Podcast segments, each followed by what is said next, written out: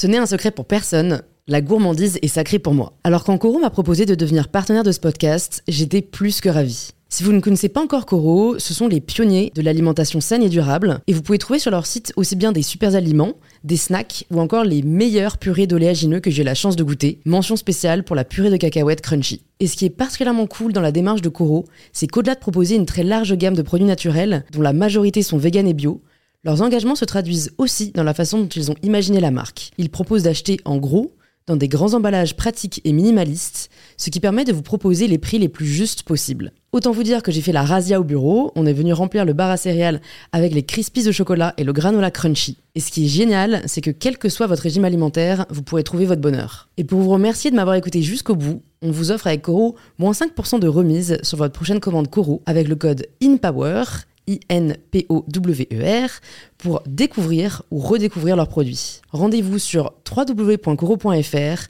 et surtout, régalez-vous.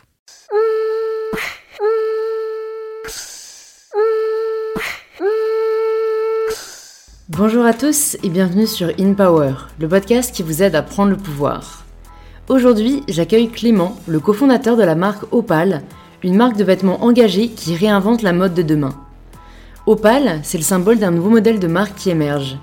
Celui de marques qui vont placer le respect et la préservation de l'environnement au cœur de leur ADN et de leur stratégie, et non plus comme une annexe ou comme un bonus, comme c'est souvent le cas dans l'industrie de la mode aujourd'hui. Clément nous partage son parcours, des bancs de l'école, en passant par son voyage en Inde et sa rencontre avec son cofondateur, Mathieu. On parle d'orientation et de comment répondre à la paralysante question Qu'est-ce que tu veux faire plus tard? Et qu'en fait, souvent, pour commencer, il suffit de procéder par élimination. Et on discute aussi de l'importance de se référer à ses valeurs lorsque l'on prend une décision, que ce soit dans sa vie pro ou sa vie perso. Clément nous partage aussi toutes les étapes de développement de sa boîte, de l'idée au financement, à la réalisation de leur première collection et au développement actuel d'Opal, et il nous rappelle également deux choses essentielles. La première, c'est qu'il n'y a pas de mode d'emploi, et la deuxième, c'est que personne n'a jamais confiance à 100%. La différence, c'est que certaines personnes ne laissent pas cette constatation empêcher la réalisation de leurs rêves. Si vous écoutez une Power assez souvent, c'est en laissant un petit 5 étoiles sur Apple Podcast et en écrivant quelques lignes dans la section Avis que vous pouvez me soutenir le plus, je remercie d'ailleurs cette semaine Valentine qui a laissé le commentaire suivant. Réel bol d'air frais à chaque nouvel épisode.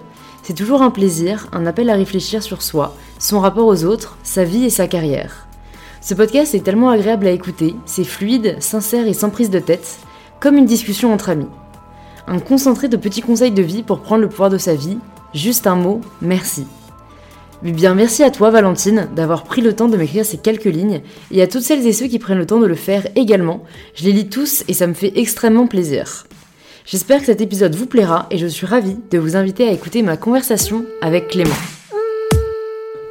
Franchement, euh, enfin, bien sûr, on va commencer en parlant de ton parcours, tu vois, et un peu de, enfin, opal. On dit opal ou opal Opal. Ok, c'est a comme ça que je l'aurais dit, mais On a choisi un nom euh, hyper simple, mais Ouais. euh, hyper compliqué à écrire. Enfin, tu vois, je veux dire.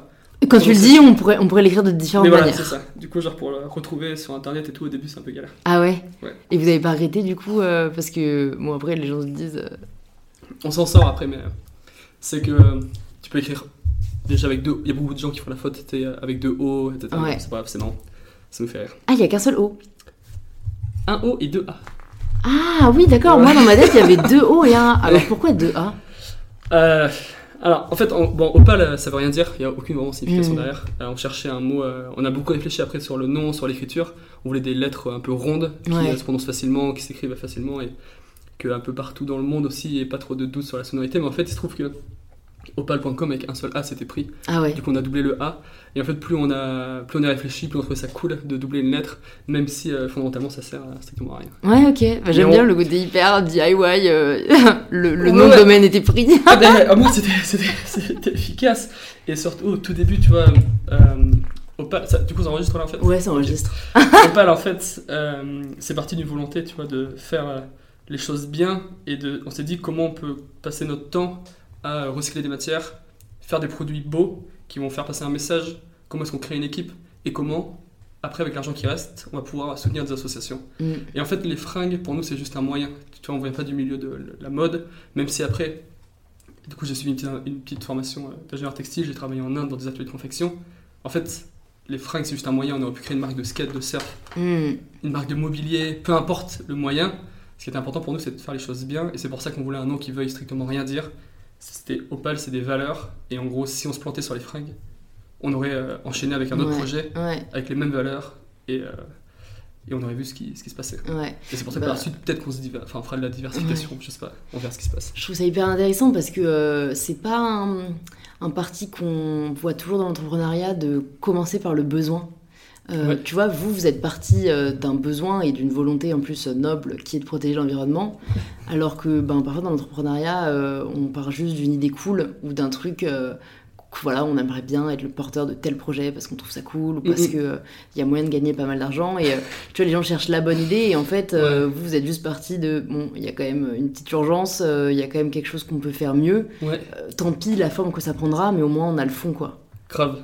Et je pense que c'est essentiel. Et plus le temps passe, plus on se rend compte, enfin, chez Opal, que le, le moyen est ultra important. La forme est ultra importante. Tu vois, genre un t-shirt qui soit recyclé, fabriqué en France, euh, bio, matière naturelle, euh, éthique, enfin avec toutes les valeurs possibles. Si jamais il n'est pas esthétique et s'il ne va pas répondre à un besoin euh, pur et dur, ça ne servira à rien. Mm. Mais derrière, ce qu'on pensait important, c'était de se dire il faut qu'on réfléchisse à nos valeurs et quelles valeurs est-ce qu'on veut véhiculer. Et après, naturellement, la, la pelote de laine, elle se détricote un petit peu toute seule Mm. parce que à chaque fois que tu vas devoir prendre une décision, si tu te bases sur des valeurs qui te sont chères, Mm. en fait, les décisions, elles coulent un petit peu de source. Mm. Et à chaque fois qu'on va prendre une décision, il y a des décisions qui sont imparfaites, évidemment, parce qu'on ne pourra pas toujours euh, être parfait, heureusement.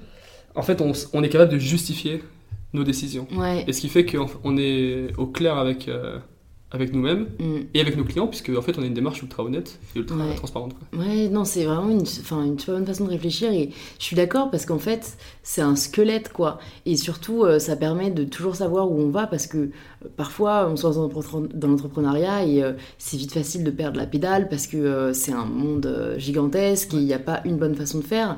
Mais c'est vrai que quand je suis aussi allée brièvement à Berkeley étudier l'année dernière et, euh, et on nous avait demandé, parce que c'est un programme entrepreneurial, de, de euh, écrire un peu, tu vois, les, les valeurs qui seraient propres à, à notre culture, tu vois, notre culture d'entreprise. Et en fait, je trouve pas ça con du tout parce que en fait, ça te permet limite d'avoir un manifeste auquel revenir quand tu doutes, Grave. quand t'as l'impression qu'il y a des choix qui sont trop difficiles. Moi perso, je suis hyper nulle pour faire des choix. Genre, le poids de la responsabilité est terrible. Moi, j'ai une sœur jumelle, je fais Camille. Tu choisis. Genre, et, et en fait, ce genre d'outil entre guillemets permet en fait de dire bah non, j'ai un référentiel. Mm, mm. Euh, voilà, quand moi-même je suis perdue, euh, je peux me rappeler ce que j'ai écrit et ce qui, ce qui me correspond quoi. Ouais.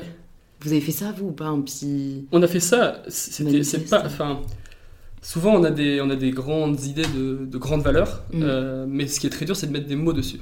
C'est vrai. Et il y a un travail qui est, je pense, fondamental, c'est quand, quand tu te lances ou un peu après le lancement, parce qu'au début, tu étais quand même dans l'effervescence euh, de, faire un produit, faire un service, le- l'expliquer à ta communauté, etc. C'est quand même, un, comme tu dis, un bon squelette, des bons piliers, mais ça prend du temps de trouver les bons mots.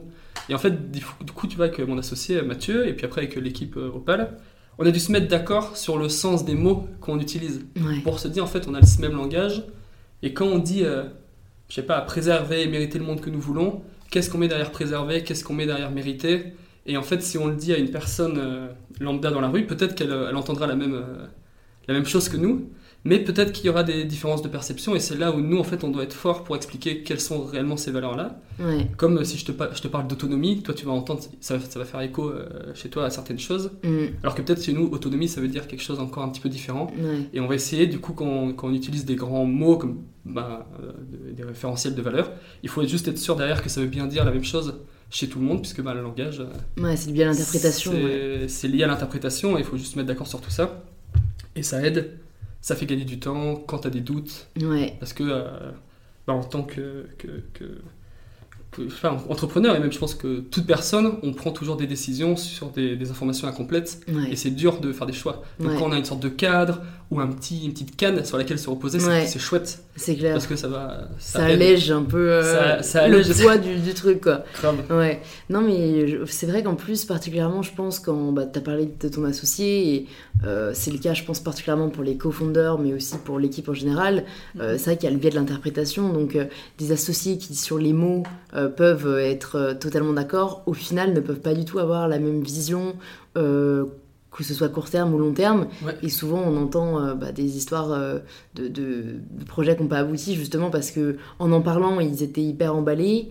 Mais Ouais. en fait, quand tu rentres dans le dur, si tu te rends compte qu'il y a un gros point de dissonance, Ouais, ça peut faire écrouler la pyramide, quoi, très rapidement. Tu l'as rencontré où, toi, Mathieu?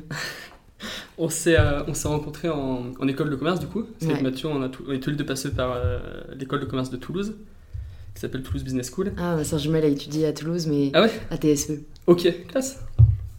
Euh, en quelle année c'était? C'était en 2013 où on est rentré. Et on était dans la même, euh, enfin, la même promo, quoi. Mm. Donc on se connaissait absolument pas du tout. Mathieu vient de, de Saint-Malo, moi je viens de, de la Drôme, de Valence. Et euh, on s'est rencontrés à Toulouse. Et en fait, très rapidement, on a eu certaines affinités par rapport à la pratique de, de- sport un petit peu outdoor. Mathieu sur le côté océan, moi plutôt sur la partie montagne, sur l'organisation d'événements. Et bon, on avait des affinités, ça se passait bien. Du coup, on a commencé à, à passer du temps ensemble. Il se trouve qu'à l'été 2015, euh, Mathieu était en stage à, à Tribord à Hendaye. Et moi, je travaillais dans une école de surf à, à Saint-Jean-de-Luz. Mm. Et en fait, on passait pas mal de temps ensemble. Et à ce moment-là, on avait donc Mathieu, il avait déjà fait, euh, il avait déjà eu une expérience euh, dans, dans une entreprise. Moi, j'avais déjà fait une expérience aussi dans une entreprise. Et j'avais été euh, ultra satisfait, mais aussi ultra surpris parce que je trouvais ça chouette. Mais il y avait des enjeux un peu de- d'impact environnemental, de liberté de décision qui me tracassaient un petit peu. Du coup, j'ai commencé à lire des livres. Et en fait, en lisant des livres euh, qui sont connus, hein, de Yvon Chouinard, le fondateur de Patagonia, etc., et, ça a commencé à allumer des petites lumières et à nous faire nous poser des questions. Parce que du coup, j'achetais des livres, je les lisais, je les donnais à Mathieu qui les lisait, on, échangeait un petit peu dessus. Et en fait, de fil en aiguille, on s'est dit, ce serait cool de créer euh, une, boîte, un, pro- un projet. En fait, c'était même pas une, boîte, un projet, on savait pas trop. Mais juste dire, il faut que ce soit en adéquation du coup avec euh, nos engagements, notre engagement environnemental et euh, cette, euh, en quelque sorte cette, cette liberté d'entreprendre pour pouvoir prendre toutes les décisions qu'on veut, pas avoir de contraintes, avoir de compte à rendre à personne pour pouvoir avancer vite. Et du coup, en donnant un petit peu ce cadre, on est tombé sur des sortes de valeurs Mm. qui à l'époque il n'y avait aucun mot, aucun terme, et encore aujourd'hui on a du mal à mettre des mots dessus, mais juste on sait ce que ça veut dire quand on parle de préserver l'environnement, de liberté, de- d'entreprendre, de responsabilité, d'autonomie. Et euh, du coup c'est quelque chose qu'on a construit et qu'on continue de construire à, à deux, et c'est vraiment chouette. Enfin à, à deux, parce qu'on est que deux associés chez Opal, Ouais. mais maintenant on construit tout avec toute l'équipe, Mm. et euh, on aime bien faire ce travail de co-construction parce que au moins c'est horizontal et c'est vachement plus agréable. C'est vrai. Mais du coup, vous avez eu euh, cette euh, réflexion euh, quand vous étiez encore euh, en cours. Ouais. Euh, comment est-ce que ça a orienté après la suite de vos études? Et Parce que je pense qu'on est pas mal, sûrement des, des auditeurs et auditrices de ce podcast, à avoir ce sentiment on a envie de faire des projets, on a envie de mener une idée à bien. Ouais, Mais voilà, après malheureusement, il y a énormément de biais qui peuvent faire que on va pas croire en soi, les autres vont nous décourager, on va pas savoir par où aller, tu vois. C'est vrai que c'est super d'avoir une si grande ambition, mais ça Mhm. peut aussi être très vite, euh, euh, ça, peut donner le vertige. Donc est-ce que vous, ça vous a pas fait peur et quels ont été en fait vos premiers pas après euh, cette décision de on va monter une boîte ensemble qui a du sens? Il y, a, il y a eu pas mal de chemin parcouru entre l'idée et enfin entre l'idée, la réalisation, le, le premier test, la réaction, la création d'une entreprise, etc. Pour euh, ma part, euh, ce qui s'est passé, c'est qu'en gros, du coup, euh, j'arrivais en- enfin, après le bac, je savais pas du tout ce que je voulais faire, j'avais passé plein de concours, j'avais passé justement Sciences Po, des concours d'architecte, des, des choses diverses et variées, et j'ai atterri en école, enfin en prépa, en prépa, parce que je me disais ça me donnait deux ans de sursis en plus après le bac Ouais, pour réfléchir à ce que je voulais faire. c'est vrai. J'avais un bon, un bon, un bon penchant sur, euh, sur l'environnement, parce que du coup j'ai grandi euh, dans, dans la Drôme. Il y a quand même pas mal de choses qui se passent là-bas. Euh, mon frangin il est passionné de montagne. Euh, ma mère emmenait faire des randos, mon père aussi. Bon, il y avait quand même mes, mes grands-parents ils habitent dans le Vercors. Donc euh, je passais pas mal de temps dehors. Ouais. Et malgré ça, dans les cours, j'a- j'aimais bien les maths et je m'étais dit, ok, je vais aller faire une école de commerce. Et euh, en arrivant en école de commerce, je me suis dit, je vais faire un petit tour en finance pour voir ce qui se passe, parce que j'aimais bien les maths. Il se trouve du coup le premier stage où je débarque, et c'était ultra intéressant. Les gens étaient formidables, j'ai appris plein de trucs. Mais je me suis dit, c'est clairement pas le truc pour lequel je suis fait. Ouais. Donc je voulais m'orienter vers des milieux qui m'intéressaient un petit peu plus. Et là, les milieux qui m'intéressaient un petit peu plus, c'était la nature et le sport. Du coup, il y avait ce côté un petit peu ski et ce côté un petit peu surf. Et le dénominateur commun des, sports outdoor, c'est le textile un petit peu technique. Du coup, je me suis dit, je vais arrêter l'école de commerce. Donc je suis allé voir l'école, j'aurais dit, j'ai envie d'arrêter l'école de commerce pour me réorienter et faire une formation euh, d'ingénieur textile. en fait, là, ils n'étaient pas tout à fait d'accord de me laisser partir. C'est que là, oh, tu, tu, tu, vas, tu vas te perdre, tu vas t'égarer. Je pense aussi que ça leur faisait du coup un élève en moins. Mm. Pas bon pour les stats. Mais toujours dire qu'ils ont été bons parce qu'on a réfléchi à des solutions en disant comment est-ce qu'on peut faire. Et du coup, dès mon retour de, de stage, en fait, on s'est dit, ok, on fera une rupture de contrat pendant ton année de césure et tu vas faire une formation euh, où tu seras pris. hein. Enfin, bon courage quoi, on verra. On verra. Du coup, là, ça me laissait quelques mois. J'ai cherché une formation. J'ai trouvé une formation à l'UT d'Annecy euh, sur les textiles techniques. Du coup, beaucoup plus orienté ski que, que, qu'océan. Mais ça me convenait bien. Et, euh, et, là, du coup, en rentrant de ce, stage de, de, finance de marché, j'avais rejoint un parcours un petit peu plus stratégie entrepreneuriat. Et je savais qu'en septembre 2016, du coup, j'irais faire un tour à Annecy, étudier le textile. Et en gros, pendant ces six mois là, de, de janvier à juin, euh, du coup, dans un parcours un petit peu plus entrepreneuriat, on avait beaucoup de, de, de profs et d'intervenants qui étaient soit des chefs d'entreprise, soit des entrepreneurs, enfin plein de gens qui, euh, ou des gens qui avaient créé des associations de, plein de milieux différents. Et en fait, je pense que plus tu rencontres des gens qui ont créé l'entreprise, plus ça te file un petit peu le virus, plus c'est mmh. contagieux parce que tu te rends compte à quel point c'est chouette, même s'il y a des, bon, bah, il y a des hauts, il y a des bas, mmh. et tu te dis, ah oui, c'est quand même super intéressant. Du coup, là, ça commençait à tourner, je commençais à lire des livres, et je pense qu'il y a un petit truc qui se passait euh, dans ma tête. Après, il y a eu ce fameux été où je passais du temps avec Mathieu, avec qui du coup je partageais un petit peu toutes ces, ces questions. Et ce qui est génial avec Mathieu, c'est que c'est un gars qui est, qui est super, on, on s'entend très très bien. Et quand je lui ai dit, mec, est-ce que tu es chaud de créer une boîte? Il a dit oui. Et à partir de là, on était là, ok, c'est parti. et, euh, et ça s'est très très bien passé. Et en gros, c'est pour ça, genre, c'est. Opal, je pense que c'est l'été 2015 où il y a eu le petit truc déclencheur, mais en amont, il y avait ce petit. Euh, toutes ces petites choses où genre je sais que je veux pas faire de, des maths, de la mmh. finance, c'est trop détaché de, de, du concret, c'est pas, pas assez mmh. tangible. Euh, c'est cette petite, euh, ce petit parcours là où euh, j'ai rencontré pas mal d'entrepreneurs, où ça te file un petit, c'est contagieux quoi. Mmh. Et après du coup en septembre 2016, je commençais à aller étudier les textiles techniques. Ensuite je suis parti travailler un peu plus de 6 mois en Inde dans un atelier de confection. Donc euh, j'apprends des choses théoriques, des choses opérationnelles. En parallèle Mathieu, lui, euh, il travaillait depuis la France, il s'occupait des démarches administratives pour créer Opal, toutes ces choses qui peuvent sembler futiles, mais sont ultra importantes et nécessaires. Ouais, ouais. Et, euh, et, en gros, ce qui fait que pendant toute la, la première année, on, on, a travaillé à distance parce que j'étais en Inde, Mathieu était mmh. en France. Quand je suis rentré en France en 2016, enfin en septembre 2016, Mathieu était parti en Espagne. Et en gros, euh, se, les choses se faisaient naturellement. Mais euh, pour revenir du par, parcours étudiant, parce que je me suis un peu éloigné de la question, euh, ce qu'on faisait, c'est que Mathieu était le premier à prendre un risque puisqu'il n'a pas fait de deuxième stage de césure. Ouais il a décidé de consacrer son temps à, pour Opal. Alors que moi, ce que je faisais, c'est que quand j'étais en Inde, euh, je travaillais beaucoup dans l'entreprise enfin, à laquelle je travaillais, mais je travaillais les matins, le midi et le soir pour, pour Opal. Du coup, c'était du plus du bonus. Ouais. Alors que Mathieu était en quelque sorte le premier à faire le grand pas mm. et à prendre ce risque-là de ne pas avoir une deuxième expérience pendant sa césure. Ouais, même si c'est une expérience. Mais c'est quand même un risque. plus formatrice, mais ouais, oui. euh, après on voit ses potes qui sont peut-être déjà dans des grosses boîtes et qui ouais. ont une sortie de secours, quoi. Et oui, voilà, et qui ont malgré tout, euh, même si t'as as un petit salaire à 550 euros, enfin, je veux dire, t'as ouais. quand même un petit salaire. Là, c'est quand même un risque de. Une expérience en moins sur le CV, potentiellement, Mm. un petit salaire en moins. Et du coup, euh, on, on, on a pris ce risque-là, Mathieu un petit peu plus. Et en fait, on- le calcul était de se dire on va, on va prendre ce risque-là, comme ça, à la fin de l'école, on sait s'il y a un truc à faire avec Opal ou pas. Si jamais il y a un truc à faire, on continue évidemment. Si jamais ça marche pas, eh ben on rembraye sur un autre projet parce que justement l'idée c'était de, de faire quelque chose de bien quoi. Ouais, ouais, ouais. Et du coup on a lancé une campagne de précommande en, en juin 2016. Donc moi j'étais encore en Inde, Mathieu était encore en, en France et euh, ça a marché. Il y a eu un, un premier petit truc, petit élément déclencheur, ça a pris. On s'est dit il y a quelque chose à faire. Ouais. Et du coup pour nous le vrai début de l'activité commerciale d'Opal c'était en janvier 2017 où on était enfin euh, tous les deux euh, côte à côte sur la même table Mm. et 100% à Opal on était Mm. plus dur. Mais c'était notre stage de fin d'études en gros. Ouais, ouais, non, mais c'est cool. Il y a beaucoup de choses qui m'interpellent dans ce que tu as dit. Un, c'est euh, quand même le fait que. Euh, bon, déjà, je trouve que tu as dit un truc qui, est important de souligner, qui est que parfois, euh, on est euh, perdu par euh, l'immensité de la question qu'est-ce que tu veux faire plus tard? Ouais. Et euh, je suis d'accord qu'en plus, elle n'a pas de sens parce que ça devrait plutôt être qu'est-ce que tu veux faire aujourd'hui? voilà, et comme ça, tu t'erras et tu verras où ça t'emmène dans 10 ans. Mais euh, aussi que parfois, c'est aussi plus simple de faire par élimination, un peu comme tu as fait. C'est on teste, on voit, Ouais. ça, je sais que c'est pas pour moi, ça, je sais que c'est pas pour moi, bah qu'est-ce qui reste? Explorons un peu ça. Mhm. Et voilà, toi, tu as trouvé ce programme entrepreneurial qui t'a parlé et qui Ouais. t'a associé à tes valeurs. Et parfois, je trouve qu'il faut pas chercher trop loin.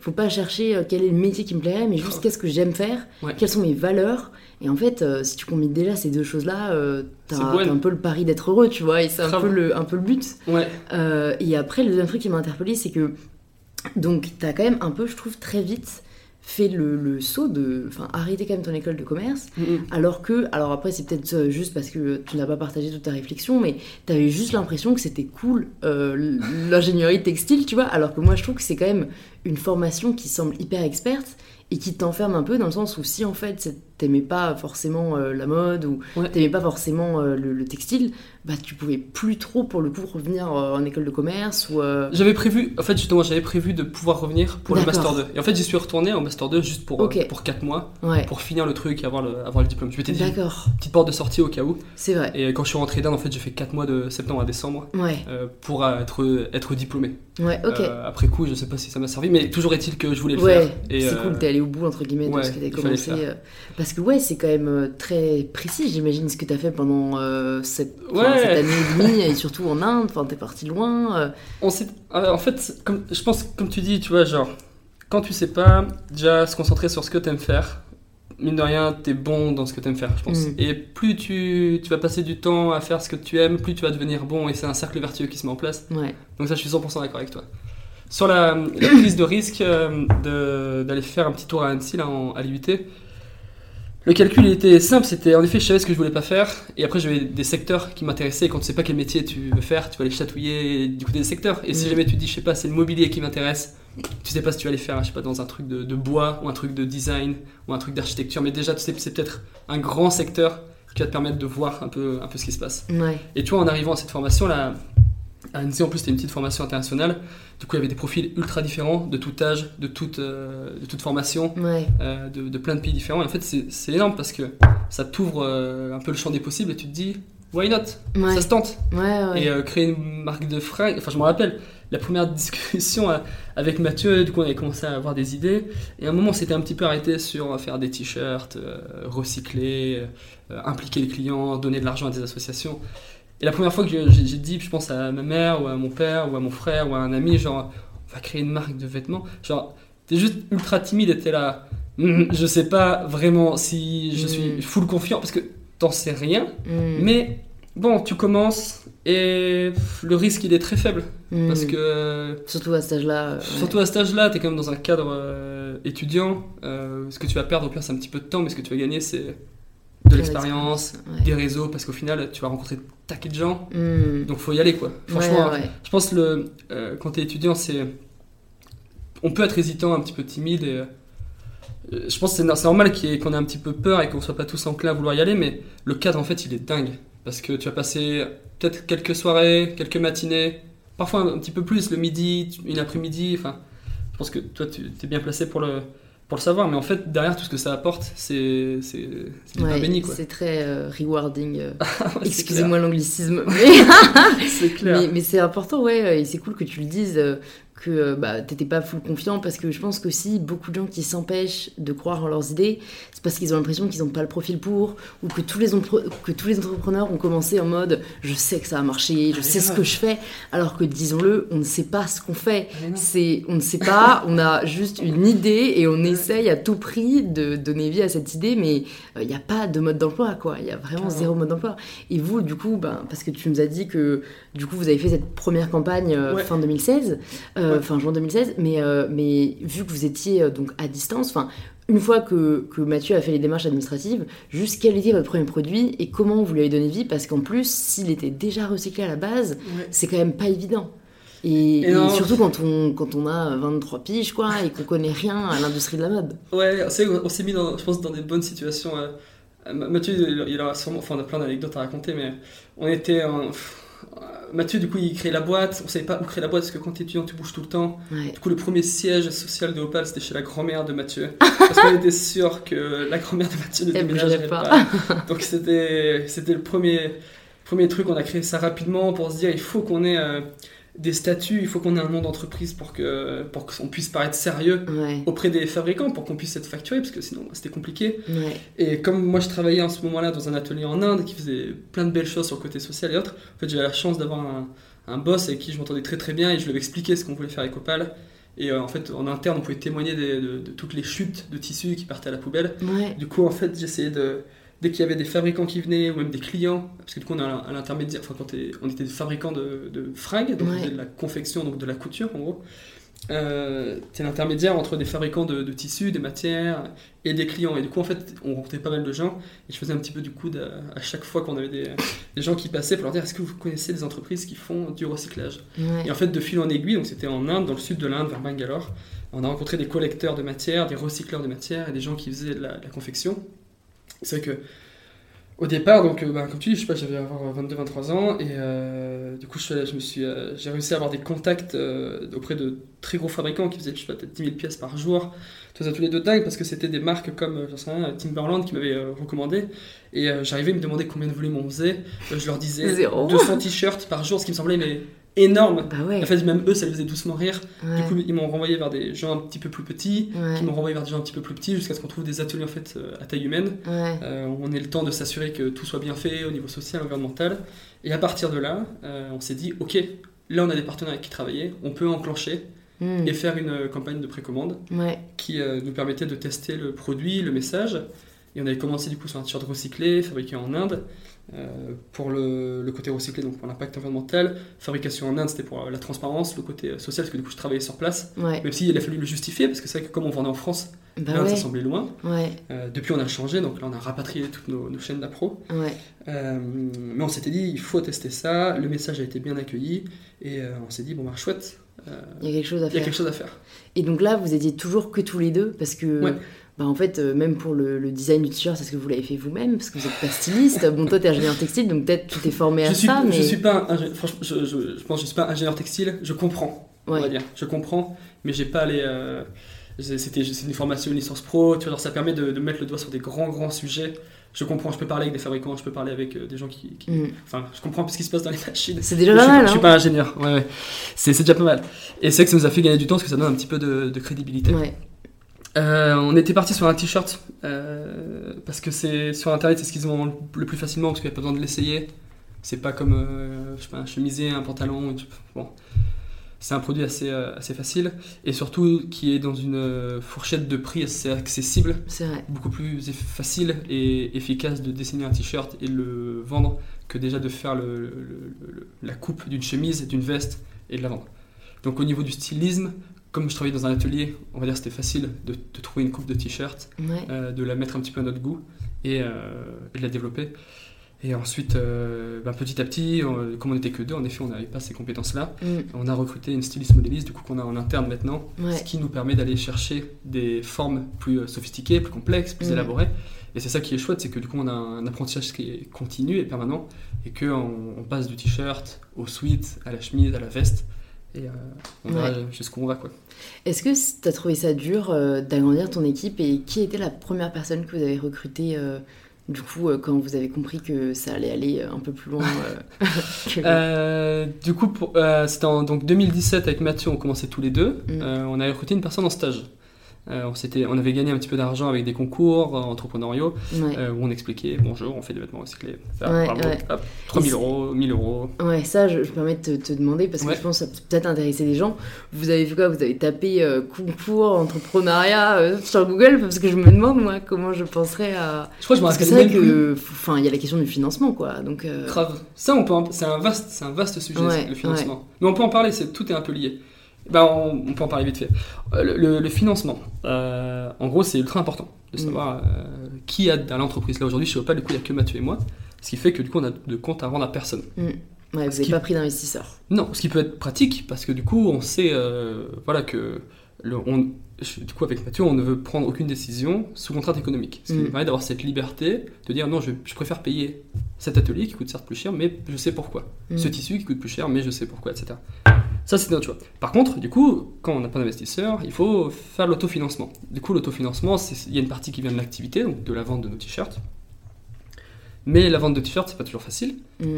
Et du coup, il faut trouver des moyens. Donc, euh, les moyens qu'on a trouvés, c'était faire de la précommande. Ouais. Parce que si on suit le modèle de vente classique, euh, on produit un stock, on le vend, c'est long. Ouais. Et quand on est pas si on va l'écouler quoi. Et voilà, on ne sait pas si on va écouler. La précommande, du coup, ça a l'avantage économique de faire que tu ne produis que ce qui est consommé. Et d'un point de vue environnemental, c'est chouette aussi. Ouais. Parce que, tu, encore une fois, tu ne produis que ce qui est consommé. T'as pas ces enjeux, de, ces problèmes de surstock où tu arrives à des, des aberrations, on va brûler un stock, on va le liquider, on va le jeter. ouais. Donc ça, c'est des, des choses qui l'activité économique permet de financer. Et ensuite, euh, quand euh, on- tu es une jeune entreprise, pour avoir des petits coups de boost, il y a des concours qui vont te permettre de gagner, je sais pas, 1000 euros, 2000 euros, 5000 euros, 10 000 euros. Et ces concours-là, donc c'est génial parce que c'est de la subvention, donc c'est vraiment cadeau. Ouais. Et ça, ça permet de, nous, ça nous avait permis de payer nos premiers shootings avec un photographe professionnel, Ouais. avec des mannequins professionnels, recruter une personne en stage. Ouais. Et en fait, ça donne du temps, ça donne de, de l'air, Mm. ça donne une nouvelle image à la marque. Et quand on a pu se payer un photographe avec euh, des mannequins ou des personnes qui savaient poser, ben en fait, le site, il a changé complètement. Le taux de conversion, il a changé complètement. Mm. Quand on a pu recruter une personne, euh, donc là, la première personne, c'était Anaïs, euh, en stage, euh, on était ravis de, de l'accueillir, elle nous a filé un méga coup de main. Mm. Surtout que quand on est que deux, deux potes, euh, tu sais, tout va hyper vite parce Mm. que t'es es, connecté, t'es branché. À partir du moment où il y a une troisième personne qui rejoint l'équipe, il faut déjà commencer à réfléchir à comment est-ce qu'on partage l'information, comment on s'assure que l'info elle est disponible, elle, est, elle soit correcte. Donc il y a plein de petites choses qui apparaissent Mm.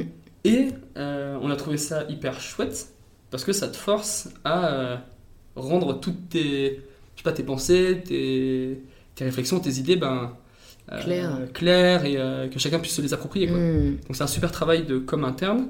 Et si je, je pense qu'il y a une bonne com interne, ça facilite grandement la com externe. C'est sûr, alors que moi je verrais plus le côté. euh, Ben, ça doit être chiant parce que du coup, ouais, t'es plus compris comme tu l'étais avec ton meilleur pote, quoi. C'est maintenant, t'as. Ah, c'est vrai, putain, il y a elle euh, qui on doit faire comprendre, mais d'un autre côté, euh, enfin, elle était nécessaire, j'imagine, si jamais Ah ouais. recrutée, tu vois. Donc, euh, c'est un mal pour un bien, mais c'est vrai que bah, c'est en soi du management et ça, c'est pas Ouais. toujours euh, instinctif. Le, le métier il change, tu vois, genre entre le début de Opal, euh, ce que Mathieu et moi on faisait, entre maintenant ce qu'on fait, je pense que ça a mais rien à voir. Ouais. Mais c'est tellement ouf. Euh, Enfin, je des fois je comprends, genre je parle avec des amis qui entreprennent tout seuls ou euh, qui entreprennent en couple, et je comprends parce que t'as une facilité, t'as une liberté, t'as une rapidité, une fluidité. Mais quand tu arrives à hum, recruter les bonnes personnes, à avoir des personnes avec qui, sur qui tu peux compter, avec qui tu peux travailler, en fait c'est énorme parce que Mhm. t'as plus euh, un cerveau, deux cerveaux, genre t'as six cerveaux, dix cerveaux qui tournent en même Ouais. temps. Et là, mais en fait c'est ultra puissant. Donc certes, ça demande un petit temps pour que tout le monde ait à peu près un- le même niveau d'information Ouais. ou puisse échanger sur les mêmes choses. Comme je te disais, tu vois, le, le truc des, des valeurs, que tout le monde comprenne les mêmes choses derrière les valeurs avec le même langage. Mais en fait, avoir ce même langage et que celui qui s'occupe de la com, il comprenne les enjeux de la prod. Que la personne qui s'occupe de la prod comprenne les enjeux de la, de la- je sais pas, de la compta, Mm. et ainsi de suite. Et en fait, quand on arrive à construire ce, ce, ce- ce genre d'équipe, ben, moi je trouve ça vraiment, vraiment chouette Ouais, c'est vrai. à date, on, on a, on sait pas du tout, euh, tu vois, on- là on est 6, on sait pas du tout euh, si on a envie d'être euh, 10, 100, euh, 2, j'en sais- rien, Mm. mais euh, on avance étape par étape et juste on se dit, waouh, là ça se passe super bien. Mm. Est-ce que si on fait entrer une personne, qu'est-ce qui se passe? Si une personne part, qu'est-ce qui se passe? Mais on essaie d'av- d'avancer progressivement en, ouais. en conservant cette, euh, je sais pas, cette fluidité, cette facilité d'échange. Ouais, ouais, ouais. Et c'est beau, de, je trouve, d'emporter des gens, ça, ça t'apprend à, à, ben, c'est même, c'est, c'est- à bien communiquer, quoi, à être clair. Et ça facilite tout le travail de com externe, puisque tout le monde est enfin tout le monde comprend les mêmes choses. Hmm. Qu'est-ce que tu as trouvé, euh, si tu pouvais nous raconter, vu que tu parlais d'anecdotes, peut-être une galère où vous êtes vraiment dit, genre, je sais pas ce qu'on fait ou je sais pas où ça va aller Parce que comme euh, on voit surtout beaucoup les succès euh, sur le papier, je trouve ça bien avec ce podcast de parler, euh, bah, c'est même pas ce que j'appellerais des échecs, c'est juste des, des moments difficiles qui permettent de réaliser que, euh, ben, déjà, euh, quand il y a un moment difficile, c'est pas la fin du monde Ouais. et que, euh, et que ça arrive en fait et qu'il faut pas, euh, il faut pas se remettre en question forcément pour autant. Alors, c'est une bonne question. Des moments difficiles, on en a toujours. Et là, je pense que quand on a eu des moments difficiles avec Mathieu, on était ravis d'être à deux. Ouais. Déjà, je pense qu'il y a cette, cette petite euh, notion-là qui est importante, c'est que Opal, c'est un projet qu'on mène euh, à- du coup à, maintenant à une équipe. Mais initialement, on était deux. Et le fait d'être deux, je pense que ça nous a grandement aidé dans les moments cool, comme, quand dans, la- comme dans les moments euh, difficiles. Parce que c'est chouette d'avoir deux cerveaux qui gambergent quand il y a des problèmes. Euh, les problèmes qu'on a eu, on en a eu pas mal. Euh, des trucs, euh, ça va de la production, genre une production qui est pas forcément conforme à, Mm. à nos attentes. Euh, une production qui arrive en retard alors qu'on a fait des promesses à nos clients. Ouais. Euh, on a eu des problèmes, euh, je sais pas, euh, légaux parfois sur des trucs bêtes, mais sur lesquels on n'avait pas fait attention parce que justement, quand on a la tête dans le guidon, Ah on ouais. avance, on avance, on avance. Ah, les statuts, ils sont, ils sont pas comme il faut, merde. comment on règle ça? Du coup, on a, on a, on a eu pas mal de pas mal de remises en question, mais justement, ce qui est important, c'est de se dire, ok, comment on transforme ces problèmes-là en opportunités? C'est-à-dire, qu'est-ce qu'on va apprendre et comment on grandit de cet échec Mm. puisque avec Mathieu, du coup, on a zéro expérience professionnelle, si ce n'est nos deux petits stages. Ce qui fait que, d'une part, on a une grande, je pense, euh, naïveté et innocence face à notre démarche. Mais on trouve ça très chouette parce que, du coup, quand un problème survient ou quand une opportunité survient, on, on la regarde un petit peu en mode euh, Waouh, qu'est-ce qu'il faut faire Mm. Et euh, je pense que, du coup, on est très souple sur la manière de traiter ces problèmes-là. Pour contrebalancer un petit peu ce, cette non-expérience, mais qui, je pense, du coup, est très chouette, on s'est très vite entouré de personnes. On a demandé à des gens euh, est-ce qu'ils étaient euh, prêts à nous aider sur des thématiques de production, de management, de, euh, de, de finance, de gestion, de, plein de trucs. Et on a dit à ces personnes-là, ou c'est des personnes qu'on a rencontrées lors d'événements, tu vois, par exemple, il y a, a Thomas de 1083, il y a Vianney de Back Market qui nous aidait sur des questions de com. On leur disait est-ce que ça vous intéresse qu'on se fasse des petits points où on vous euh, explique euh, ce qu'on fait avec Opal et euh, vous nous dites vos retours d'entrepreneur et de chef d'entreprise, de peu importe le- la position de la personne. Et nous, en retour, évidemment, on vous dit quelle, quelle décision on prend derrière et ce qui marche et ce qui marche pas. Du coup, on partage avec eux, on se plante et tout. Ah, c'est super ça, parce que c'est une bonne idée, parce que, bah, comme tu dis, vous n'aviez pas d'expérience, beaucoup d'entrepreneurs qui se lancent n'en ont pas, Ouais. et, euh, et ça, pour le coup, euh, on pense, on pense qu'on va déranger ou, qu'ils vont ri- nous rigoler au nez, tu vois. Ouais. Alors qu'en fait, euh, t'as raison, eux, euh, s'ils sont euh, entrepreneurs dans l'âme, au final, euh, ça, ça les intéresse, limite que vous soyez un peu leur terrain de jeu, où ils, ils voient, ah, ils sont foncés dans le mur, on fera pas ça. Le cobaye Alors qu'au final, vous, bah, c'est hyper précieux, quoi, comme conseil. Et donc, vous avez vraiment fait ça en mode informel. Vous avez, euh, genre, je sais pas, envoyé un message sur LinkedIn ou par mail. euh, C'est- voilà on- ce qu'on fait. euh, On a essayé, c'est par des rencontres, tu vois, genre un événement, ah salut, hop, on reprend un petit peu contact. Et en fait, on avait fait ce qu'on appelait le conseil des sages. ouais, Et on avait mis 7 personnes dedans. ouais. Euh, et on avait dit, bah voilà, cette personne est déjà d'accord. Après, on sait que du coup, le temps est ultra précieux. ouais, C'est le- c'est l'enjeu. Du coup, euh, ouais. au début, on faisait des réunions de 2 heures, c'était trop long. Euh, du coup, après, on a cou- coupé à 1 heure. Mm. Ça nous forçait aussi à être euh, un petit peu euh, Efficace. efficace. Mais c'était c'était royal. Là, maintenant, on a un petit peu ralenti le rythme parce que du coup, on a un rythme de développement qui est un petit peu plus long avec les productions et autres. Donc, on fait ça tous les 4 mois, 6 mois. Au début, on faisait ça tous les 2 mois. Et ça, ça nous a vraiment, vraiment, vraiment aidé. Ouais. Et Bah, je pense que pour des jeunes entrepreneurs euh, qui veulent se, se lancer, savoir bien s'entourer, c'est ultra primordial. Mm. Bien s'entourer autant euh, avec son associé, enfin trouver une personne avec qui on a envie d'entreprendre, à part si on veut entreprendre euh, tout seul. Mais derrière, on... avoir des conseils extérieurs, ça fait gagner du temps. Et, Ouais, et, le, temps, c'est ultra précieux parce que tu peux te casser le nez sur des choses ultra chronophages, alors qu'en fait, tu passes un coup de fil, la personne en 10 Ouais. minutes, elle te. Elle, elle t'éclaire, mais toutes les lumières à tous les étages, quoi. Est-ce que tu peux nous partager peut-être quelques insights comme ça que tu as en tête euh, où tu as, particulièrement Ouais. été aidé euh, qui pourrait peut-être. euh, Un truc, mais tu- avec le recul, euh, ça me semble bête et c'est du bon sens. Tu vois, c'est genre, un- du coup, on travaillait avec des partenaires en Inde. Parce que, du coup, je connaissais, je travaillais sur place. Après, je suis rentré en France. Et là, ça nous a sauté aux yeux. On s'est dit, mais notre, notre communauté, nos clients, ils sont en France. Aujourd'hui, on fait, on, fait, on fait 95% de notre chiffre d'affaires en France. Et on s'est dit, mais ça n'a pas de sens en fait. Parce qu'on on veut préserver l'environnement, mais donc on fait des trucs recyclés, c'est cool. Mais pourquoi est-ce qu'on les fait en Inde et on les vend en France? Donc on s'est dit, non, ce qu'il faut, c'est que il faut que la production soit très proche de la consommation. Donc on s'est dit, pas de problème pour faire en Inde. Enfin, moi, j'ai aucun problème avec travailler des ateliers indiens, si c'est bien fait et tout. bah ouais. En fait, il faudrait qu'on vende en Inde ou dans des pays euh, limitrophes.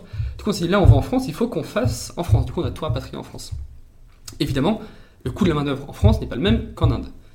Du coup, là, on était hyper euh, gênés parce qu'avec Opal, le but du jeu, c'est quand même d'avoir le plus bel impact possible. Et je pense que c'est quand même intimement lié à un effet volume. Parce qu'on veut euh, que ça touche le maximum de personnes, on veut recycler le maximum de matière, on veut donner le maximum d'argent à des associations. Donc, il y a un truc volume. Et on sait que quand on augmente le prix, souvent, il y a un- le, le volume prend un coup. Mm. Et du coup, on était ultra tracassés parce qu'on était là, mais on peut, on peut plus euh, vendre nos t-shirts au même prix, nos- enfin nos produits au même prix, c'est pas possible. Et on était là, comment est-ce qu'on va justifier cette, euh, cette hausse de prix? Et en fait, du coup, on a fait un conseil euh, des sages, et euh, Thomas Arias de 1083 nous a gentiment dit, mais en fait, vous, vous n'augmentez pas les prix. Vous faites juste des autres produits. C'est juste des autres produits que vous allez vendre. Parce que là, vous vendez des. Avant, vous vendiez des t-shirts recyclés fabriqués en Inde. Maintenant, vous allez vendre des t-shirts recyclés fabriqués en France. C'est pas du coup les mêmes produits et vous augmentez les prix. Parce que ça, en effet, c'est pas dans notre, dans notre ADN. C'est juste que vous faites fondamentalement des produits différents. Et après coup, je suis là, ben oui, en fait, c'est normal. Du coup, il n'y a pas de problème. Donc on s'est dit, ok, on, on va justi- enfin, on va justifier ça, on va expliquer ça. On a augmenté nos prix et il s'est rien passé. Et en fait, on n'a pas augmenté nos prix. C'est juste qu'on Bah a oui, changé changé tous nos produits. On a changé nos chaînes d'approvisionnement. On est passé de recycler fabriqué en Inde à recycler fabriqué en France. Du coup, euh, ben voilà, le t-shirt avant il coûtait 35 euros, maintenant il coûte euh, 45 euros. Il y a pas eu, il, il s'est, il s'est- enfin, il s'est rien passé en termes de Mm. volume, il s'est rien passé. Bah, je pense qu'en même temps, euh, quand, quand c'est le message, encore une fois, qui parle, euh, il y, a, il y a un attachement à la marque qui est supérieur, tu vois. C'est pas juste, on n'achetait pas, je pense, juste pour le design vos t-shirts. C'était, c'était pour l'univers et donc euh, c'est si en plus euh, vous, juste, enfin voilà, vous avez dit que maintenant c'est produit en France. Ouais. Les personnes qui achetaient, euh, ça m'étonne pas que le volume n'ait pas baissé parce que ils vont pas se dire bah non finalement eux euh, ils abusent, enfin tu Eh vois. oui, oui, mais c'est quand même une corde sensible. On sait que le bah prix, oui, c'est, euh, c'est le- la première raison non, d'achat. Je pense que, enfin, le prix, l'est- l'esthétique, tu vois, genre, euh, ouais. comme je te disais tout à l'heure, tu peux mettre toutes les valeurs dans un produit, genre si, euh, s'il plaît pas ou s'il est, euh, il est, il est trop cher, ben, ce sera, ce sera un frein. Mm. Et nous, on, on, on- on court pas à l'économie, on cherche pas à faire des, des économies. euh, je vais te dire bête et méchante. Ouais. Par contre, si on arrive à faire des économies intelligentes sur justement, ben, si on arrive à réduire le transport, si on arrive à optimiser les productions, limiter les chutes et tout, ça, on va chercher à faire ces économies-là. Ces économies-là. Ouais. Mais tu vois, on va pas chercher à négocier les prix euh, sur, euh, je sais pas, les salaires, les trucs. euh, ça fait pas de sens, quoi, en fait. Et, euh, et votre conseil des sages, est-ce que vous. euh, ça me fait rire en plus le nom, ça fait hyper. euh, je sais pas, je, pense que c'était Alex Obélix. Ils sont là, bon, allez, venez, on se rassemble. Est-ce que vous, vous rassembliez bah, les, les sept, si vous Ouais, ouais, ou c'était un par un Non, non, justement, le but juste, c'était d'avoir les 7 personnes en même temps. Est-ce qu'on va nous voir Attends, tous les deux? sinon, je peux me décaler. Ouais, je vais faire du placement de produit. Tu peux, hein, c'est quand même un peu le but aussi. Attends. Ou alors, Je vais mettre plus en bout de peut-être, peut-être, au pire, je me mets là juste pendant, pendant que je filme. hein. Ouais. C'est pas grave, comme tu veux. Hop. Tu veux que je regarde la caméra Ah non, t'inquiète. plutôt toi Ouais, enfin, fais comme, fais comme si la caméra était pas là, c'est, Ok. ça sera plus naturel. C'est- Ok. Ce sera en accéléré de toute façon, je pense. Est-ce que juste elle est, elle est droite Je vais la mettre un peu plus droite. Hmm, je pense que c'est un tout petit peu Ouais. penché, ouais. Vers la gauche. Ouais. Là, ça me paraît pas mal. Je pense que je peux tourner un peu vers toi. Ah Si oui. tu seras. Ah oui, t'as raison, je suis là-bas. Je pense, ouais. Attends, sinon bien. Je pense, je sais pas. Ouais, attends, je vais Attends, un peu vers toi. Ouais, regarde. T'as le bras long, ça va être pratique. Parfait. Je peux rajouter cadreur maintenant. Cadreur chez Opal. Euh, bon alors attends, je vais te reposer la question pour le conseil des sages, comme ça je ferai un cut. Ouais. Et du coup, je me demandais, euh, votre conseil des sages, est-ce que euh, bah, vous, vous faisiez en sorte de rassembler les, les sept euh, mentors, on va dire, au même moment, Ouais. ou c'était un par un, vous, vous les rencontriez On tenait à ce que les, les 7 soient présents, donc parfois, bien évidemment, suivant le- l'emploi du temps de chacun, on n'était Ouais. pas là. Parce qu'on s'est dit tout simplement aussi, pour eux, c'est chouette. Parce qu'il y, avait des, euh, il y avait des gens du textile, il y avait des gens euh, juste de l'environnement, il y avait des gens euh, de l'incubateur Make Sense qui nous accompagnaient. Ouais. Et en fait, il y avait, parmi ces 7 personnes-là, il y avait des gens qui venaient du textile, comme ben, il y avait Guillaume Gibaud de Sleep. Ah bah je l'ai vu sur le podcast, Oui, bon, voilà. il est très cool. Et oui. et en fait, chacun avait un petit peu son, son mot à dire. Et ce que je pense, c'est que dans ce petit milieu-là, on, est, on a tous un petit peu la même, la même finalité, de faire les choses bien, de laisser un monde meilleur en quelque sorte. Et les voix, elles sont multiples et elles sont différentes. Et quand je vois par exemple ben, Guillaume du Slip, qui a commencé avec le, le Made in France, qui se pose des questions sur euh, les matières, trop bien. Euh, nous, on a eu le, le truc totalement inverse, en se concentrant sur les matières, et ensuite on s'est dit, ah mais fabriqué en Inde, vendre en France, hmm, peut-être que ça, ça a amélioré. Et du coup, on a rapatrié la prod en France. Et que ce soit nous et envers eux, eux envers nous, et aussi eux entre eux, bah, en fait, c'était génial parce qu'il y avait des échanges euh, entre Opal, mais aussi entre les, les- tous les gens de ce conseil euh, Ouais. des sages. C'est fou comme euh, je pense que ça casse peut-être des, des a priori qu'on peut avoir ou enfin moi c'est vrai que j'aurais pensé euh, qu'il y avait une espèce de concurrence, Ouais. tu vois, de compétition euh, surtout en France où les gens veulent pas trop se dire les choses et ouais, au final je pense que c'est aussi parce que tu as réussi à trouver des gens bienveillants mais en fait la plupart au final des entrepreneurs doivent j'avoue toujours être partants pour apprendre quoi, tu ouais, vois. il faut. Fr- Franchement, euh, je me dis, euh, tu vois, chez Opal, on se dit euh, l'importance des enjeux et un petit peu l'urgence qu'il y a derrière. En fait, Mm. ça, ça dépasse tout- toute question de concurrence. Et euh, si demain, euh, il faut partager euh, tous, tous nos savoirs, toutes nos connaissances, mais on le fait avec grand plaisir. On va juste s'assurer que derrière, la personne soit bienveillante, évidemment. Ouais, Mais je pense que à partir du moment où tu travailles dans ce, milieu milieu-là, ouais. bon, il y a quand même des, des- des filtres qui s'appliquent. Et les opportunistes, je pense qu'on peut vite les identifier. Du coup, on s'est toujours dit, mais euh, il, faut, il faut aider, euh, il faut qu'on arrive à, à se renvoyer la balle, à partager euh, nos échecs, nos erreurs, Mm. tout ce qu'on apprend et dire, ben voilà, ça chez nous, ça marche très très bien. Je vous le dis. Après, peut-être que chez vous, ça marchera pas. parce qu'on n'a pas tous les mêmes communautés, on n'a pas tous le même message. Mm. Mais il faut se faire grandir mutuellement parce que ben, la France, déjà, enfin, c'est- peanuts dans le monde. Ouais. Euh, le marché, il reste immense. Mm. Et je veux dire, même au sein de ce marché-là, enfin, le slip français est aussi connu. Soit le slip français, ça reste petit. Mm. Euh, 1083, ça reste petit. Et Opal, Opal j'en parle même pas, c'est- minuscule. Donc on a juste tout intérêt à travailler ensemble. Et euh, peut-être le jour où euh, le, le marché français sera saturé, ben, il y a, l'Europe, il y a le monde. Enfin, il y a mille choses à faire. C'est vrai. Tout le monde a un message différent. Tout le monde a une manière de faire différente. Un style de produit différent. Et en fait, c'est tant mieux. Plus on sera nombreux à, à grandir ensemble, en fait, c'est-à-dire que le, le, le- le- le client, le consommateur, les, les- enfin, comme on, on est tous, quoi, on aura plus de choix. Et si toi de moi tu te dis, ben, je veux me mettre à la mode éthique, en fait, c'est génial que tu aies une diversité d'offres et que peut-être euh, tu vas choisir cette marque parce que c'est fait en France, cette marque parce que c'est fait en matière naturelle, cette marque parce que c'est, euh, ça, ça- prend soin des animaux, parce Mm. que c'est en recyclé, parce que comme ça on aura tous une bonne raison au moins de passer à l'action. Mm. Et euh, il y aura, je pense, jamais de marque parfaite. Mais ce qui est bien, c'est que chacun ait ses combats et que comme ça, tout le monde puisse adhérer au moins à un, voire à un, plusieurs. euh, Ouais, ouais, ouais, t'as raison. Bah, le jour où déjà il y aura euh, ne serait-ce que le tiers euh, de choix en mode éthique qui existe dans la mode fast fashion, euh, ce sera déjà un grand pas. Et, et s'il y a déjà le- la place pour tout le monde dans la fast fashion, j'espère qu'il y en a encore plus pour la mode éthique. Ouais. Et, et là, tu parlais ouais, de ce qui marche, de ce qui marche pas, est-ce que vous dites entre vous.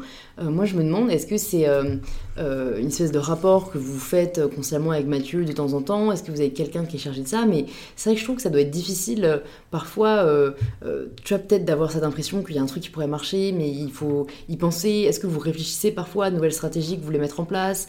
Est-ce que vous faites des bilans un peu? Parce que Ouais. c'est vrai que je trouve que ça peut être aussi un peu vertigineux, quoi, de se dire, euh, bon, bah, on a essayé ça, mais il faut encore essayer ça. Enfin, Ouais. tu vois, comment est-ce que vous procédez un peu euh, Les, les décisions, elles sont multiples et euh, on prend des décisions, tu vois, genre sur les produits, sur l'équipe, sur les finances, sur, enfin, il y, a- il y a beaucoup, beaucoup de décisions qui sont prises. Donc c'est vrai qu'en ouais. en fait, il y a une multitude de décisions qui sont prises et il faut pour chacune presque être capable de dire ça, ça a marché, ça, ça a pas marché. Ce qu'on fait, c'est donc avec euh, Mathieu, on passe déjà quand même pas mal de temps ensemble. Après, on fait des points euh, trimestriels avec euh, toute l'équipe où justement on va parler de tous les sujets. Et là, on demande à tout le monde de dire aussi en perso ce qui marche et ce qui marche pas. Mm. Et en fait, euh, on se rend compte que c'est très corrélé euh, entre le- le- ce qui se passe en interne et ce qui se passe en, exter- en externe. Ce qui va dire euh, ce qui marche ou ce qui marche pas, au final, c'est le client. Ouais. Et je pense que c'est là où on doit être ultra attentif, c'est par rapport aux clients et qu'en fait, c'est eux qui vont faire que Opal va grandir ou Opal va se planter. Et en fait, euh, on, est, on essaie d'être le maximum à l'écoute de nos clients, c'est pour ça qu'on essaie de les impliquer dans, la- dans le développement des produits, on essaie de leur demander euh, leur avis, de les solliciter. Parce que nous, il faut qu'on soit force de proposition, mais au final, c'est le pouvoir du consommateur qui va dire là ça me plaît, là ça me plaît pas. Mm. Et quand, euh, tu vois, par exemple, on a décidé de changer nos chaînes d'approvisionnement, de passer de l'Inde à la France, et qu'on a re- remarqué aucun changement, malgré cette euh, fausse hausse de prix, ben, ça envoie un message ultra fort. Ça nous dit, il y a du répondant, la communauté, les clients acceptent que nous changeons nos produits, que nous changeons de chaîne d'appro pour faire du Made in France. Et là, on se dit, ça, ça marche. Dernièrement, un cas que je trouve euh, énorme, c'est on a testé un emballage réutilisable qui s'appelle Repack. En gros, euh, on envoie de la commande à notre client il peut, enfin, il reçoit sa commande, le- l'emballage il se replie, il est ultra résistant, il y a un petit un petit scotch euh, et il peut le renvoyer gratuitement dans, dans une boîte postale. Ça va dans un centre où il est nettoyé, réparé, et il nous revient. Le service de manutention, ça coûte environ 3 euros. Du coup, on a demandé à nos clients est-ce que vous serez prêts à payer 3 euros supplémentaires pour avoir ce, ce packaging réutilisable qui, du coup, lutte contre un packaging, même s'il est recyclé ou fabriqué en France, Et jeté. Et jeté. ouais. parce qu'on a tendance à se dire quand je mets dans la poubelle, c'est fini, mais non, le parcours n'est quand même pas terminé. Mm. Et là, les gens nous disent euh, oui, oui, oui, donc on fait un questionnaire, etc. On se dit, ok, l'étape d'après, c'est de le tester. Donc on- en- quand on passe sa commande sur le panier, on peut tester. Euh, donc il y a une option euh, normale qui Ouais. coûte 0 euros, euh, packaging en carton recyclé, mais à, à usage unique. Et ensuite un truc 3 euros, emballage réutilisable. Et ben là, on- le premier jour, on a eu presque euh, 30% des commandes qui étaient avec un emballage réutilisable. Et je suis là, mais c'est génial parce que plus on est transparent, plus on explique, plus les gens ils s'approprient les enjeux, plus ils s'approprient le message. Ouais. Et en fait, euh, les gens sont super intelligents. Et je pense Mhm. que des fois, on a tendance à se dire euh, euh, non, mais ça, les gens ils sont pas prêts ou euh, non. Ben, faut demander, tester et on voit ce qui marche. Des fois, euh, comme c'est à double sens, nous, au on va proposer des choses. Autant ce projet, il aurait pas marché. Mais on n'aurait pas dit nos clients sont cons. On se serait juste dit ah, peut-être qu'on s'y est mal pris, peut-être qu'on a mal expliqué le message. Parce que on, on est convaincu que quand on explique le message, les gens ils comprennent, ils s'approprient les choses. Et chez Opal, on est tellement euh, euh, transparent, honnête, on, enfin, on, est- on- on- on vit Opal. Enfin, je veux dire, Mm. on veut faire le- les choses bien. Qu'il n'y a aucun moment où on s'est dit ah là c'est risqué, euh, on va se planter. Donc quand on se plante, c'est plus qu'on a mal expliqué les choses. Et euh, ça, après, on essaie de, de le rattraper. quoi. Vous êtes hyper humble. Tout le monde euh, n'a pas cette mentalité. Et quel vecteur euh, de communication vous utilisez justement pour euh, euh, sonder votre communauté pour euh, échanger avec eux? Ouais, euh, là nous à date on fait que de la distribution euh, enfin, sur notre site, euh, sur opal.com. Là ça change parce que du coup on vient d'ouvrir des petits bureaux à Biarritz où on a une, une petite boutique, donc on va pouvoir enfin, faire l'expérience de, de la vente physique. Et justement en fait chez Opal on s'est rendu compte qu'on on faisait beaucoup de choses. Parce que du coup on s'occupe de la conception, il n'y a que la production qui est externalisée, parce qu'on travaille avec plein d'ateliers en France et maintenant un petit peu au Portugal, parce qu'on est à Biarritz, c'est à côté. On fait le stockage et on s'occupe de l'expédition. Et en fait ça nous permet de toucher plein de sujets, comme justement les emballages, Mm, le stockage. Il y a des, et il y a plein de sujets que les clients ne voient même pas, mm, euh, mais on, on se les approprie. Mm. Par exemple, on, a, on refuse tous les polybags, c'est les sacs plastiques dans lesquels euh, les fabricants envoient les produits aux marques. En gros, tu reçois 1000 t-shirts, tu reçois 1000 sacs plastiques. Donc ça, on leur a dit, maintenant vous arrêtez, parce que nos stockages, il est propre, on n'a pas besoin de, de polybag, et on va s'arranger pour que ce soit sain, etc. Du coup, on a un champ d'action qui est ultra large. Et en fait, on faisait beaucoup, beaucoup de choses à plein d'étapes. Et on n'arrivait pas à le dire à nos clients. Mm. On était là, et quand les gens venaient nous voir, on leur expliquait, on disait, là on fait ça, là on fait ça. Et c'était là, mais vous êtes des, malades, vous êtes des ouf, comment vous faites? Et on était là, bah, ah oui, c'est vrai. Et en fait, on n'en parle pas. Du coup, on s'est dit, il faut qu'on arrive à dire un petit peu tout ce qu'on fait. Donc sur le site, on a mis un truc qui s'appelle euh, Produits à venir. Donc déjà, on explique un petit peu tous les produits sur lesquels on travaille. Donc là, ce soit sur une robe, une chemise, un pull. Et on a mis aussi un truc qui s'appelle Projet à venir. Et c'est un petit peu tous les projets en cours de réflexion. Même là, on, on ne met pas tout, parce qu'il y en a, y en a- une- plein. Mm. Mais par contre, on va mettre des projets, euh, des projets en ligne où il va y avoir un grand article qui va expliquer un petit peu toute la démarche et on va mm, être transparent sur euh, ce que nous on comprend sur le, sur le projet. Et derrière, on va mettre un questionnaire en disant voilà ce que nous on pense, qu'est-ce que vous en pensez? Coup, là par exemple, sur le packaging réutilisable, on disait ben euh, voilà, nous on avait fait le choix de- d'utiliser des, des packaging en carton recyclé. Déjà, on avait adapté toutes les tailles des packaging pour pas transporter de l'air. Ouais. Maintenant, on pense que une étape intéressante, ce serait le truc réutilisable. Il y a des courbes d'impact, etc. Nous, on pense que c'est chouette. Petit questionnaire. Qu'est-ce que vous en pensez? C'est cool Est-ce que vous êtes prêt à payer? Oui, non. Est-ce que vous pensez qu'il faut faire moite-moite avec Opal Et là, on s'est rendu compte que les gens étaient euh, ultra engagés. Il y a des projets sur lesquels euh, on se dit faut tenter, on se dit faut tenter plus tard, ou on se dit bon, ben là, c'est vraiment pas la priorité. C'est vrai que je, je regardais votre site et je l'avais déjà vu, je l'avais trouvé super. euh, euh, ouais, vous êtes vraiment transparent en fait de A à Z et, et je trouve que ça manque beaucoup euh, aujourd'hui dans l'univers des marques, enfin surtout encore une fois dans les marques de prêt-à-porter où Ouais. ils vont capitaliser sur, le, le, le rêve. euh, le, le- Mais en fait, c'est marrant. euh, moi, mon seul point de comparaison, c'est un peu les réseaux sociaux parce que c'est là-dessus où je suis principalement présente. Et c'est personnellement euh, quelque chose que j'essaie vraiment de faire, d'être beaucoup transparente. On a créé un mouvement avec une amie, hashtag on veut du vrai, Ouais, pour justement beaucoup plus de transparence sur les réseaux parce que ça me fait un peu penser justement aux comptes, mais pareil aux marques, quoi, qui vont juste vendre du rêve et du léché et du retouché.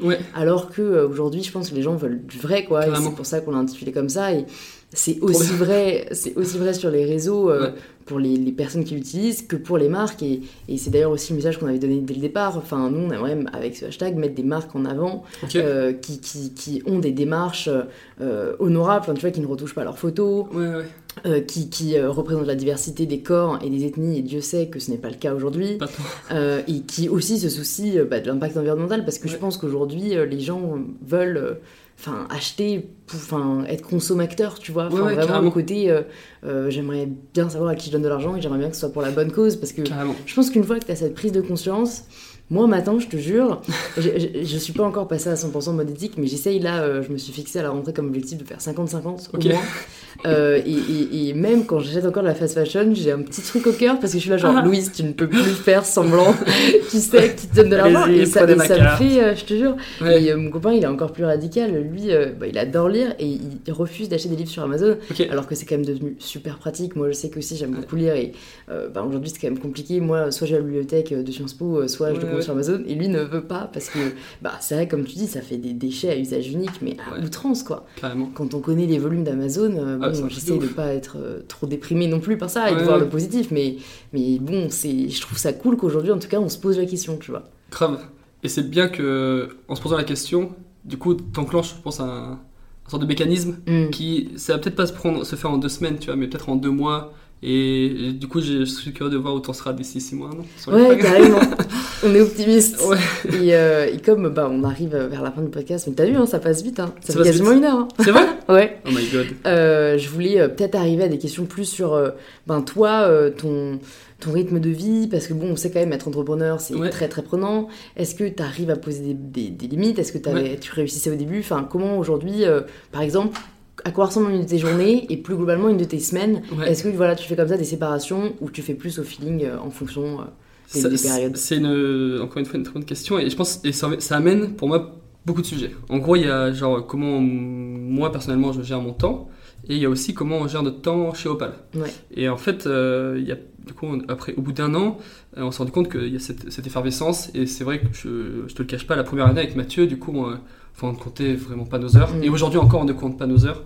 Parce que euh, Opal c'est plus que c'est plus qu'un métier, tu vois, genre en fait c'est quelque chose qui nous anime Mm. et euh, on est capable de tout connecter. Je sais pas, demain, euh, je vais, euh, je vais rencontrer une personne qui est complètement éloignée de la mode éthique, mais il y aura sûrement peut-être un, un parallèle à faire parce que c'est quelque chose qui nous, qui, nous, qui nous touche et qui nous anime.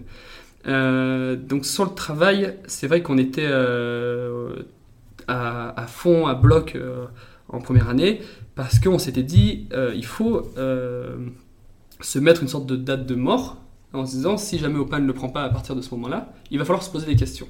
Mm. Du coup, il y a cet enjeu de un peu de survie qui, qui est euh, inévitable et c'est chouette parce que c'est ultra excitant. À partir du moment où on commence à se dire ok, il y a quelque chose qui se prend, on passe, je pense, de la période un petit peu expérience, survie à un truc ok, comment on pérennise un petit peu le truc? Il faut que ce soit durable quoi. Et euh, du coup, c'est un enjeu d'équipe. Et euh, avec Mathieu, au début, voilà, on travaillait à distance, euh, on se faisait une confiance absolue. Et à partir du moment où on a fait rentrer des gens, il a fallu aussi organiser l'équipe. Et qui dit équipe dit responsabilité, on délègue du travail, on se partage les tâches. Et en fait, là, on a fait un. C'était il, il y a un an à peu près, donc je pense un an après la création d'Opal à la louche. On s'est dit, mais nous, on, se- on se fait une confiance extrême, on gère nos journées comme on veut, on gère nos semaines euh, comme on veut, on gère notre année comme on Mhm. veut, parce qu'on est grand, en fait, et qu'on se fait confiance. Donc on s'est dit, comment est-ce qu'on fait ça à l'échelle euh, d'une entreprise? Et du coup, chez Opal, là, on s'est dit, ben, il faut que tout le monde puisse gérer euh, ses journées comme la personne l'entend. Puisse gérer sa semaine, son mois, son année. Et il y a plein de... Et en fait, c'est que du bon sens, encore une fois. Et il y, y a un livre qui est génial qui s'appelle Liberté et compagnie, rédigé par Isaac Getz, où il prend des exemples d'entreprises et il va énumérer plein de petites choses qui sont faites. qui sont basés juste sur euh, la confiance que tu vas accorder à tes, employés, la confiance que tu as, le, que tu as créée autour de ton équipe. Et euh, il dit ben, la liberté rime avec responsabilité. Du coup, avec Opal, euh, on est une marque euh, jeune, on est une, équipe euh, jeune, on est à des bureaux à 50 mètres de l'océan, euh, on aime surfer, on aime aller courir, on aime aller nager, faire n'importe quoi. Du coup, on, on peut pas faire 9h-18h. Mm. On sait le faire. Quand il faut le faire, on sait le faire, on peut le faire. Mais des fois, il y a des vagues, du coup, il faut aller surfer. Donc, comment est-ce qu'on s'assure que tout soit bien fait? Et on s'est dit, ben, c'est simple, chacun fait comme il veut, il n'y a pas de règle, à condition que le travail soit bien fait. Donc, on ne compte pas euh, les, les journées off, euh, parce qu'on se dit, il n'y a rien de plus frustrant de devoir poser une demi-journée si je dois aller chercher ma mère, euh, je sais pas, à la gare. Mm, mm. Euh, rien de plus frustrant de poser euh, une demi-journée si je veux partir euh, trois heures avant pour prendre un train pour aller voir mes copains, pour aller voir ma famille. Qu'on s'est dit, c'est juste quelque chose qui nous, nous, nous- ce serait insupportable. Qu'on s'est dit comment est-ce qu'on construit ça avec toute l'équipe? Donc ça c'était un, un gros enjeu. Après si la question c'est genre qu'est-ce que je fais de mes journées? On, on passe beaucoup de temps à, enfin moi du coup je fais un petit peu le lien entre la prod et la com pour que tout soit ultra bien rythmé, vu qu'on a des productions qui sont un petit peu complexes, vu qu'on est- on connaît tous les intervenants, du coup ça fait qu'il y a vraiment beaucoup, beaucoup, beaucoup de monde. Heureusement, je travaille pas tout seul sur le sujet, parce que sinon, ce serait trop complexe. Et après, niveau com, euh, je faisais le lien en se- justement en se disant bah, comment est-ce qu'on prévient notre communauté qu'il va y avoir des nouveaux produits, comment est-ce qu'on implique euh, notre communauté sur le développement des produits, là où on peut les impliquer, et euh, s'assurer que le, le timing soit bien réglé, parce que du coup, on a beaucoup de messages à faire passer, beaucoup de produits à présenter et autres. Donc je m'occupe euh, de ça et de euh, rencontrer des gens, parler de Opal et euh, réfléchir à quelques projets futurs, parce que c'est bien d'avoir quelques coups d'avance Ouais, ouais, ouais. sur la stratégie, même si des fois on se rend compte que ben, on est une petite boîte, on n'a pas d'inertie, et des fois on se fait des projets à 6 mois, 1 an, et en fait on se fait rattraper par l'opérationnel. Mm. Il faut euh, travailler sur euh, le, le mail qui doit partir dans l'heure Ouais, ouais, ouais. au Le fabricant. day-to-day, Et ouais, voilà. Donc c'est un mix entre euh, les- la stratégie un petit peu long terme, moyen terme et le court terme. Et euh, ça, euh, chacun au sein de l'équipe, on a des temporalités un petit peu différentes. Mais euh, des fois, quand il faut y aller, il faut y aller. euh, Ouais, et on se y met sur le, sur le truc euh, maintenant. Trop cool. J'ai deux petites dernières questions pour toi. Yes. La première, je l'ai jamais posée, mais je sais pas pourquoi euh, elle m'est venue à l'esprit et, et j'ai envie de te la poser. C'est si jamais tu devais offrir quelque chose à quelqu'un demain, ce serait quoi? Ok. Euh, si je devais offrir quelque chose à quelqu'un, euh, je lis beaucoup de livres, j'aime bien, et pour moi c'est très chouette, c'est un beau cadeau. Euh, je pense que j'offrirais un livre. Ça dépend la- quel livre à quelle personne. Ouais, Euh, mais comme je te disais, genre, euh, j'aime beaucoup lire parce que ça offre des moments un petit peu privilégiés. Et j'ai l'impression que après une lecture, il y a toujours des enseignements à tirer. C'est vrai. Et j'ai une, une manie, euh, je n'ai pas de livre sur moi, mais je mets des post-it euh, sur mes livres, des tout petits post-it. Et je lis tous les livres deux fois. Je fais une première lecture, je mets un post-it sur toutes les phrases ou les sujets qui m'intéressent. Mm, Une fois que je l'ai fini, je le mets de côté. ouais. Deux, trois mois après, je le reprends, je mate tous les post-it et je suis là, ah yes, ok. Et en fait, c'est marrant parce que des fois, il y a des choses qui vont me faire écho. Je me dis, ça, je me rappelle très bien pourquoi j'ai mis le post-it. Et euh, je me rappelle que j'ai interprété ça comme ça. Et en fait, deux, trois mois après ou six mois après, c'est pas la même interprétation. Du coup, je trouve ça assez marrant C'est vrai. parce que t'as- quand tu lis un livre, tu vas avoir euh, des choses qui vont te, te sauter un petit peu au visage, genre waouh, c'est énorme. Euh, tu le relis, tu vas être là, ah, c'est un peu moins bien. Ou euh, tu vas dire, ah ouais, mais c'est vraiment bien plus important que ce que je pensais. Du coup, j'aime beaucoup les livres. Et Je vois que tu lis des livres aussi. Ouais. Lequel t'offrirais à nos auditeurs, à nos auditrices, si jamais tu devais en choisir un? C'est une question super dure. Euh, Ou le des- dernier qui t'a particulièrement plu, comme tu veux. un des livres, mais ce qui, que, que j'ai adoré, c'est euh, le livre de Yvon Chouinard, euh, de fondateur de Patagonia, Ouais. euh, Homme d'affaires malgré moi en français ou Let My People Go Surfing en anglais. Euh, c'est pour moi c'était une claque euh, parce que j'y connaissais rien en entrepreneuriat, j'y connaissais rien en justement en liberté d'entreprendre, de travail, et euh, je pense qu'il évoque, euh, c'est pas parfait encore une fois, mais il évoque plein de sujets euh, super intéressants et pour des néophytes, c'est cool de Ouais. lire genre de livre-là parce que ça ça ouvre plein de questions. Ok, trop cool. Et la dernière question, c'est la question signature du podcast. Ça signifie quoi pour toi prendre le pouvoir de sa vie? Ok, et c'est des questions super dures. Ah Prendre Mais le pouvoir de sa vie. C'est une Euh, réponse plutôt euh, instinctive, tu vois. Ouais ouais. Euh, directement, le premier mot qui me vient, tu vois, c'est liberté. Euh, et c'est de se dire euh, comment je serai toujours libre de mes choix, tant sur euh, mon temps, puisque c'est la chose pour moi la plus précieuse. Donc, comment j'organise mes journées librement. Et euh, après, le, le, kiff, c'est organiser ses journées comme tu veux, faire des choses que- qui te plaisent avec des gens que tu apprécies. Bon, voilà, c'est royal. Et quand on arrive à aligner toutes les planètes de, de ça, je pense que tu arrives à prendre le pouvoir de ta vie. Trop cool. Ben, merci beaucoup Clément d'être venu sur InPower. C'était Merci à euh, c'était hyper cool. Où est-ce qu'on redirige euh, ceux qui nous écoutent s'ils veulent en savoir plus sur toi ou sur Opal? Je pense que le plus simple, c'est d'aller sur opal.com, Ouais. H-O-P avec deux A-L. Ouais. Et, euh, et ensuite, euh, s'il y a des questions, j'ai un mail, c'est clément.opal.com. Ok, bah, je mettrai Et- tout ça dans les notes du podcast et peut-être Cool. aussi avec votre Insta euh, si les gens Ouais, veulent aller ouais, voir. grave, carrément. Trop cool. On fait ça. Bah écoute, merci beaucoup et à très Merci vite. à toi. À très vite. Merci beaucoup de vous être rejoint à nous pour cette conversation avec Clément. Si elle vous a plu, vous pouvez nous le faire savoir en partageant un post ou une story sur Instagram, en nous taguant opal, H-O-P-A-A-L, et arrobase mybetter-du-bas self, pour que l'on puisse vous voir et vous riposter. N'oubliez pas également de vous abonner au podcast sur l'application que vous êtes en train d'utiliser pour recevoir gratuitement les prochains épisodes et à nous suivre sur Instagram, inpowerpodcast, où je vous partage des conseils pratiques pour vous aider à prendre le pouvoir de votre vie au quotidien. Je vous remercie sincèrement et j'ai hâte de vous retrouver mardi prochain pour le tout nouvel épisode d'InPower.